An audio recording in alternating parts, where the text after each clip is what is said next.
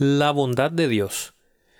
Santiago declara, Toda buena dádiva y todo don perfecto viene de lo alto, desciende del Padre de las luces, con el cual no hay cambio ni sombra de variación. Santiago capítulo 1, versículo 17.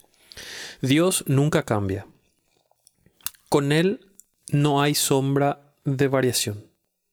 Esto sugiere no solo que Dios es inmaterial y por lo tanto incapaz de proyectar una sombra, sino además que no hay un lado oscuro, en un sentido figurado o moral, para Dios.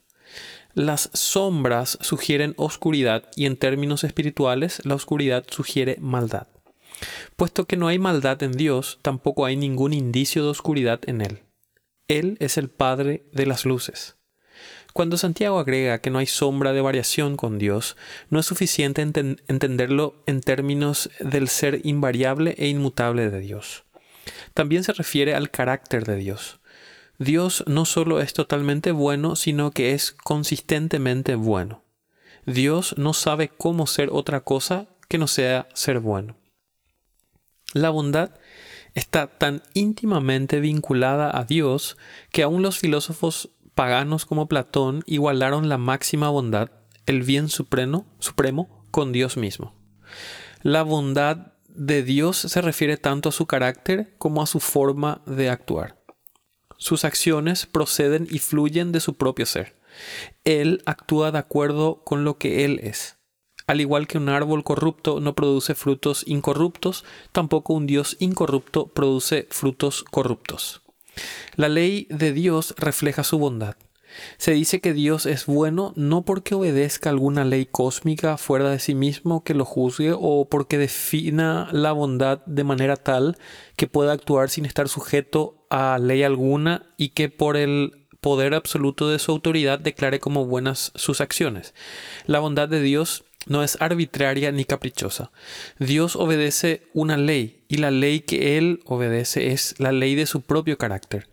Siempre actúa conforme a su propio carácter, que es eterno, inmutable e intrínsecamente bueno.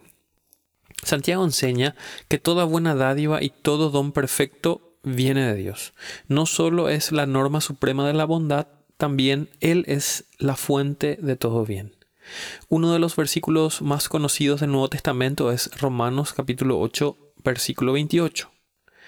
Y sabemos que para los que aman a Dios todas las cosas cooperan para bien, esto es, para los que son llamados conforme a su propósito.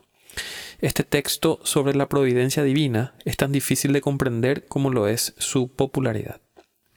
Si Dios puede hacer que todo lo que nos sucede obre para nuestro bien, en última instancia, todo lo que nos sucede es bueno. Debemos tener cuidado de subrayar aquí las palabras en última instancia. En el plano terrenal las cosas que nos suceden pueden sin duda ser malas. Debemos tener cuidado de no llamar a lo bueno malo y a lo malo bueno. Enfrentamos aflicción, tristeza, injusticia y una multitud de otros males.